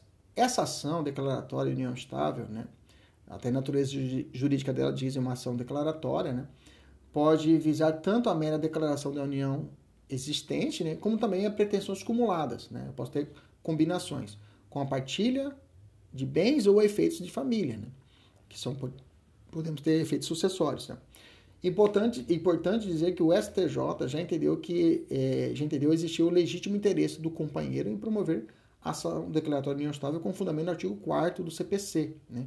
independentemente da existência de bens a partilhar. Então eu posso ter uma, uma ação declaratória sem a necessidade de ter bens a serem partilhados. Por outro lado, com o rompimento da vida em comum e quando não realizada divisão patrimonial de forma amigável, com acerto financeiro entre as partes, deverá ser feito pedido de meação sobre os bens adquiridos durante a convivência. Bacana? Que é mais comum. Com efeito, nessas situações, a ação declaratória de reconhecimento e dissolução da união estável será acumulada com pedidos de meação sobre os bens adquiridos durante a convivência. Então, é declaratório de reconhecimento, dissolução e meação, ok? Vamos falar a respeito da declaração declaratória de reconhecimento e dissolução de união estável e direito de herança, tá? Nós temos que olhar o artigo 1790 do Código Civil, que modificou significativamente a posição sucessória dos descendentes, né? Então, somente se refere aos bens adquiridos durante a união estável. Só que aí nós temos o STF, né? É importante colocarmos isso, que o STF já acabou com essa diferença entre o, o, os direitos da união estável com o casamento. Reforçando, já falei isso lá atrás, vou falar de novo, tá? Em 2017 houve esse entendimento do Supremo. Então, esse 1790, 1790 do Código Civil, ele foi julgado inconstitucional, tá? Devendo ser aplicado o 1829 do Código Civil. Bacana, pessoal da mentoria, adequa essa parte aí, tá? Adequa essa parte aí no seu material. Então, tem que ser aplicado o 1829 do Código Civil, tá? E não o 1790 que foi julgado inconstitucional pelo Supremo em controle difuso. Bacana. Beleza? Então, o reconhecimento da união estável e dos direitos sucessórios decorrentes poderão ser efetivados em dois aspectos processuais. Um, um pedido de partilha, né, subsequente ao reconhecimento da união estável e declaração da qualidade de herdeiro, ou diretamente no processo de inventário, mediante pedido de habilitação do companheiro sobrevivente. Então, tem essas duas vias processuais. Vamos falar agora da ação de declaratória de reconhecimento e dissolução de união estável e alimentos. Bom, desde 94 e de 96, com as leis já mencionadas, que eu falei para vocês, a 8971 e a 9278, já estava estabelecida a obrigação de alimentar, tá? Inclusive, até desde 94 já tinha decisões do STJ a esse respeito. O Código Civil, nos artigos 1694 e 1624, manteve a obrigação alimentar entre os companheiros, impondo inclusive o dever, dever de assistência em caso de necessidade, mesmo quando tenha havido culpa na dissolução hipótese em que não serão destinados os alimentos necessários à subsistência do infrator, condicionada à referida obrigação ao não estabelecimento da nova união. Né? No âmbito processual, o direito de alimentos do companheiro poderá ser instrumentalizado de diferentes formas, dependendo da existência ou não né, da prova pré-existente da obrigação alimentar. E aí, como eu falei, o artigo 1694 e 1624, que traz claramente a possibilidade da proteção aos companheiros. Uma primeira situação é quando inexiste o reconhecimento prévio do dever de assistência. Nesse caso, em relação à situação em que inexiste o, o reconhecimento prévio do dever de assistência, quando deverá ser adotado o procedimento ordinário, em prejuízo ao procedimento especial previsto lá na Lei de Alimentos. Ok? O artigo 2 fala assim: o credor, pessoalmente ou por intermédio de advogado, dirigir-se-á ao juiz competente, qualificando-se e explorar suas necessidades, provando apenas o parentesco ou a obrigação de alimentar do devedor, indicando seu nome e sobrenome, residência, local de trabalho, profissão e naturalidade, quanto ganha aproximadamente ou os recursos de que dispõe. Então, nesse primeiro momento, e mesmo inexistindo um reconhecimento prévio do dever de assistência, poderá ser pleiteado os alimentos. Nesse caso, a primeira faculdade processual dado ao companheiro necessitado é de ingressar com ação declaratória de reconhecimento e dissolução da união estável acumulada com alimentos. Essa é a ideia. Quando não existe o reconhecimento prévio do dever de assistência. Bacana? Segunda situação, prova pré-constituída da relação de convivência. Se eu tenho, por outro lado, se já houver prova pré-constituída da relação de convivência, um contrato de união estável, né, contrato de convivência, ou a declaração de união estável, será possível o convente ajuizar a ação de alimentos pelo rito especial estabelecida pela lei de alimentos. Bacana. Beleza? Aí não é necessário reconhecer. Não é necessário declaração de reconhecimento. E sim, já entrar com pedido de alimentos se já existe essa prova pré-constituída. Se há necessidade da produção dessa prova. Bacana. Legitimidade para ação de reconhecimento de união estável. Quem tem a legitimidade ativa? Quem pode entrar com a ação? Quem pode propor a demanda? Bom, terão legitimidade para figurar no polo ativo e no polo passivo de uma ação de reconhecimento de união estável acumulada com outro pedido, por exemplo, de alimentos, ou não, todos aqueles que possuírem legítimo interesse, em função de terem a sua esfera jurídica atingida pelos efeitos da ação. Ainda, no que concerne a legitimidade ativa da ação, dissolução e reconhecimento da união estável, confere-se ao herdeiro nos termos do artigo 1791 do Código Civil, poderes, por exemplo, para sozinho ajuizar a demanda visando a defesa da herança até a efetivação da partilha, por exemplo. Né? O herdeiro poder propor essa ação de reconhecimento dessa união estável. Ademais, um filho né, desse casal, digamos assim. Ademais, o parágrafo único do artigo 1791 estabelece que a partilha, o direito dos co-herdeiros quanto à propriedade e posse da herança será indivisível e regular-se-á pelas normas relativas ao condomínio. Para tanto, não é do espólio a legitimidade ativa para ingressar com ação de reconhecimento e dissolução de união estável. É uma conclusão que se justifica ainda mais pela possibilidade de existir interesses contrários a esses entre os próprios herdeiros. Bacana? Quem tem a legitimidade passiva, terá a legitimidade passiva na ação declaratória de reconhecimento de dissolução da união estável, o companheiro ou a companheira. Mas se faleceu, professor? Bom, o falecimento, apesar de acirrada discussão doutrinária, parece que a ação de reconhecimento estável pós-morte deve ser proposta contra os herdeiros do falecido e não contra o seu espólio. Isso aqui é importante. Bacana? Pois o interesse na preservação da herança é de todos os sucessores habilitados. Com efeito, né, os herdeiros possuem legitimidade para figurar no polo passivo das ações de reconhecimento de dissolução de união estável, aplicando o já mencionado artigo 1791. Bacana? Beleza? Maravilha. Vamos falar, para podermos fechar nossa aula, aula de hoje, a respeito do concubino impuro, né? O direito da amante. Até errado falar da amante, né? Pode ser do amante, né? Até uma forma até preconceituosa, dizer, vamos colocar o direito do amante, né? Senão, mencionar que apenas a mulher seria a amante. Né? Se bem que se você estudar o Código Penal, o Código Penal falava que o crime de é, adultério só poderia cometer o crime, o sujeito ativo do crime, era a mulher no crime de adultério. O homem sempre era a vítima. Olha que interessante, né? Olha como esse patriarcado já existia, né? Na parte penal e até agora, até a gente reflete isso nos nossos manuscritos, né? Falar direito da amante, né? Como há, como a gente fala, empregada doméstica, né? A gente fala empregado doméstico. Tudo isso está in, in, incrustado na nossa sociedade, né? Vamos falar a respeito desse direito do amante, né? E aí, professor, tem direito? Esse amante tem direito a alguma parte? Ah, amante tem direito. Vamos lá. Conforme o artigo 1727, o código significado do concubinato, nós já falamos. Né? Concubinato são as relações não eventuais entre homem e mulher ou casais do mesmo sexo impedidos de casar. Né? O conceito engloba como concubinato tanto as relações ditas coloquialmente como extraconjugais, como aquelas entre parentes. Né? Então, cuidado, tá? Quando falo de concubinato, não é só as extraconjugais, né? mas também entre parentes é considerado concubinato impuro. Bacana? Aqueles impedidos de poder casar, né? entre irmãos, por exemplo. É um concubinato impuro. O concubinato seria a relação adulterina, infiel, desleal ou incestuosa, não remetendo apenas à amásia, ao passo que o rol de impedimentos para o casamento é o 1521. Engloba outras hipóteses, como as decorrentes do parentesco, como já disse lá anteriormente. Tá? Bom, a proteção à tutela jurisdicional das relações concubinárias temos o seguinte raciocínio. O que fazer com os concubinatos e as famílias paralelas? Temos teses doutrinárias a esse respeito e jurisprudenciais. Eu tenho três raciocínios aqui. Três principais teses refletem os direitos do concubino. Vamos lá?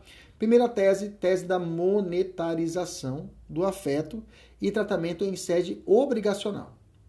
O STJ vinha conferindo efeitos patrimoniais nos moldes da sociedade de fato, em consonância com a súmula 380 do STF que nós já falamos lá atrás. Como foi decidido em 2003 pelo STJ. Olha só o que o STJ disse. Relação extraconjugal mantida por longos anos de vida em comum, configurada ainda que não exclusivamente, indenização por serviços domésticos. Pacífica a orientação das turmas do, da segunda sessão do STJ no sentido de indenizar os serviços domésticos da amante, digamos assim, né, prestados pela concubina ao companheiro, durante o período de relação direto que não é esvaziada pela dupla vida em comum com a esposa, e a companheira pelo período superior a 30 anos. Pensão de vida durante o período de concubinato até o óbito do concubino. Ok? Então, uma pensão foi determinada aqui, né? mas de cunho de indenizatório pelos serviços domésticos. Entenda. Não direitos, digamos assim, vinculados com o reconhecimento de um outro casamento, de, da união estável, em detrimento do casamento. Uma união estável, uma união familiar, uma entidade familiar paralela. Não foi isso. Tem direito patrimonial. Essa é a primeira tese. Só que, é, todavia, o STJ já não, não mais vem defer, de, é, deferindo, né? Dif, é, é, deferindo, deferindo, vem de, diferir, diferir, def, é, definir tá certo, deferindo, de, def, de, de conceder, né? Não vem, o jumento, não é concedendo, pronto, pronto, jumento, não sabe, então troca por sinônimo. O STJ não mais vem concedendo indenização por serviços prestados. Gente, são Estou gravando essa aula desde as 5 da manhã, então às vezes dá uma falhada, beleza? Vamos lá. O STJ não mais vem concedendo indenização por serviço prestado, pelo argumento de que, por exemplo, como que eu vou, vou ofertar para essa amante uma indenização por serviços domésticos enquanto a esposa ou companheira, quando da dissolução do vínculo, não a recebe? Ou seja, a titular não vai receber uma indenização por ter trabalhado por 30 anos como serviço doméstico, por que, que a amante teria esse direito? Por que a concubina teria esse direito? Então, por essa ausência do princípio da isonomia, o STJ vem afastando. Falando, não, não tem direito. Não tem como conferir esse direito indenizatório. Entendeu o raciocínio? Bacana? Bom, a segunda tese são os efeitos familiares às relações concubinárias. Né? Aqui já. Olha só o que nós temos em efeitos familiares. Em 2005, o STJ já entendeu pelo fracionamento de valores oriundos a seguro de, de seguro de vida, realizado por um homem casado em favor da concubina, mitigando a vedação codificada, que o código proíbe isso, né? O código proíbe. Mas mesmo assim foi conferido a essa pessoa. Também em 2005 já decidiu a possibilidade da partilha do benefício de previdenciários, que eu conheço pessoas, até hoje tem isso, entre a concubina e a esposa, a pensão previdenciária. Tá? Em 2005 tem esse precedente do STJ. Beleza? Então tenho essa segunda tese de efeitos familiares. Eu tenho uma última tese que vem ganhando muito força hoje, ultimamente, que é a negativa de direitos da concubina. Tá? Essa que traz uma forte raiz católica e gozando de grande prestígio em um, um primeiro período histórico do direito nacional, que nega essa diretriz a qualquer direito ao concubino, conhecedor de sua, conhecedor de sua condição. Esse posicionamento vem ganhando, ganhando fôlego mediante a observância de uma análise sistemática do direito posto das vedações impostas à concubina pelo próprio Código Civil, como sistema monogâmico que entende o concubinato não como uma entidade familiar significativo, significando o artigo 1227 do Código Civil uma norma de exclusão. Se você ler aqui, realmente já vamos adiantar aqui embaixo, ó, eu tenho aqui várias vedações às relações concubinas tra, tra, é, é, é, expostas pelo Código Civil. Por exemplo, o, o 550 fala o seguinte: a doação do cônjuge adúltero ao seu cúmplice pode ser anulada pelo outro cônjuge ou por seus herdeiros necessários até dois anos depois de dissolvida a sociedade conjugal. Gente, grife isso aqui que cai em prova muito 550, tá? Cai muito. Olha o 793. É válida a instituição do companheiro como beneficiário se ao tempo do contrato de seguro era separado judicialmente ou se encontrava separado de fato. Se não for separado de fato ou judicialmente, né, é inválida ao companheiro a, a, a instituição do seguro de vida, do contrato de seguro. Lembra que eu falei lá em cima que o STJ ele relativizou esse aqui em 2005? Bacana? E, por fim, o 1801. Não podem ser nomeados herdeiros nem legatários. Inciso 3. O concubino do testador casado, salvo se este, sem culpa sua, estiver separado de fato do cônjuge há mais de cinco anos. Bacana. Então, veja, existe uma, um sistema do Código Civil que vai proteger essa ideia monogâmica do casamento. Bacana? Tranquilo? Maravilha. Então nós temos o seguinte, nessa negativa, nessa tese, terceira tese negativa de direitos à concubina, eu tenho posicionamentos do STF e do STJ e vou dizer para vocês a evolução. Em 2008, o STF proibiu, vedou a divisão de pensão entre a esposa e a concubina de um servidor público. Porque para o STF era impossível o reconhecimento de famílias paralelas, que nós falamos isso lá em cima. O posicionamento foi internado no recurso extraordinário 397-762 da Bahia, que teve com relatoria o ministro Marco Aurélio. Em 2009, o mesmo STF manteve o entendimento né, no recurso extraordinário, né, no recurso extraordinário 509 779 do Espírito Santo, relatado também pelo ministro Marco Aurélio, que reformou uma decisão do Juizado Especial Federal de Vitória, afirmando a impossibilidade de rateio de pensão por morte entre cônjuge superstite e o concubino, por impossibilidade de configuração de famílias paralelas, mesmo raciocínio. Em 2020, é, o ST, também o STF mencionou que a preexistência de casamento ou de união estável de um dos conviventes, ressalvada a exceção do 1523, que é o respeito da situação é, é, do, do, impedimento de quem é casado separado de fato, né, impede o reconhecimento de novo vínculo referente ao mesmo período, inclusive para fins previdenciários, em virtude da consagração do direito à fidelidade e da monogamia pelo ordenamento jurídico brasileiro. Novamente, é, essa ideia de, de vedação para fins previdenciários ao, ao concubino, né? E consagrando aí o princípio da monogamia, que não é um princípio constitucional, viu? E o STJ né, é, não pensa diferente do STF, tá? Agora, recentemente. Eu tenho uma jurisprudência de 2017 do STJ que menciona o seguinte: ó, a jurisprudência do STJ e do STF é sólida em não reconhecer como união estável a relação concubinária, não eventual simultânea ao casamento, quando não estiver aprovada a separação de fato ou de direito do parceiro casado. Bacana? Então nós temos esse, esse, esse, essa evolução que hoje realmente vem uma, vem uma tendência forte em não reconhecer direitos às relações concubinárias. Bacana? Beleza? Maravilha. Professor, mas e aí? Chegou no meu escritório uma. Ou chegou aqui no, na Defensoria Pública, chegou aqui no escritório, no núcleo da Defensoria Pública, ou no meu escritório, ou no NPJ, uma pessoa que foi casada, teve união estável e ela não imaginava estar em relação estável. Ela era amante. Qual o direito que eu posso defender? Bom, eu tenho a doutrina, né?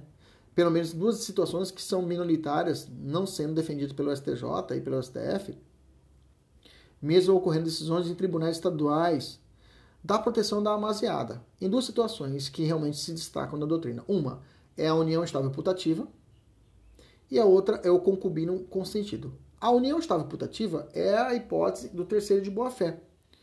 É o caso da, da pessoa que é uma das esposas do cacheiro viajante, né? Tinha até um, um, um, um seriado antigo, uma novela, né? Acho que era do Neila Torraca, né? Era o, tinha até um personagem dele que ele tinha várias famílias, né? Em vários locais que ele habitava, que ele morava, né? Nesse caso, nesse, nessa situação, as, pessoas, as, as, as outras esposas não conheciam da existência desse, desse relacionamento extraconjugal. Nesse caso, eu tenho a união estável putativa. Nessa ideia, nesse mistério, nesse raciocínio, né, se seguimos a codificação pautada na ética, né, vamos direcionar a necessidade de uma proteção a essa, essa pessoa, essa terceira de boa fé. Tá? Então, na união estável putativa, a gente se, é, é, é, temos que falar de vício de consentimento a atingir o terceiro, seja decorrente de um erro seu ou até mesmo do dolo da outra parte, enganar ela, tá? Ao passo que este terceiro é desconhecedor de sua real condição jurídica, né? É, há de falar, melhor falar, ah, né? Inclusive, eu, é, eu tenho um posicionamento do sólido do professor Cristiano Chaves, né? Entre outros, defende que, embora o concubinato não tenha amparo legal, a união estável putativa? Claro que pode ter. Essa união estável putativa é baseada também na boa-fé objetiva. Isso tem que ser fundamentado. Né? É, nesse caso, é possível falar em paralelismo, ou seja, uma família paralela, nessas situações específicas. Bacana? O STJ, apesar dos fundamentos supracitados que eu já mencionei, vem asseverando o entendimento de não reconhecer os efeitos em situações dessa união estável paralela, é a união estável putativa, tá? Que aplica a regra da exclusividade da família. Bacana? Então tem esse posicionamento do STJ negando a existência da união estável putativa. De outro lado, eu tenho o chamado concubino consentido, né? O que seria esse concubino consentido, professor? É quando significar um triângulo amoroso, no qual todos os partícipes assentem com os relacionamentos múltiplos, ocorrendo uma relação amorosa plural na qual todos consentem previamente. Nesse caso, pensamos que não cabe ao Estado interferir ao passo que consiste em relação de índole privada, ao qual deve ser guiada pela autonomia negocial, principalmente por ser o, o Estado laico e não consistir a monogamia em um princípio constitucional. Tá, então, a tendência, porém, também nesse campo, né, é negativa do STJ e do STF, por conta do mesmo entendimento externado no tópico anterior. Né? A impossibilidade de existência de famílias paralelas. Bacana? Isso vai ter que ser analisado nas decisões futuras e aí o que foi consolidado pela jurisprudência. Bacana. Beleza. Maravilha. Aula maravilhosa. Uma hora e quarenta de aula. Até a próxima, se Deus quiser. Tchau, tchau.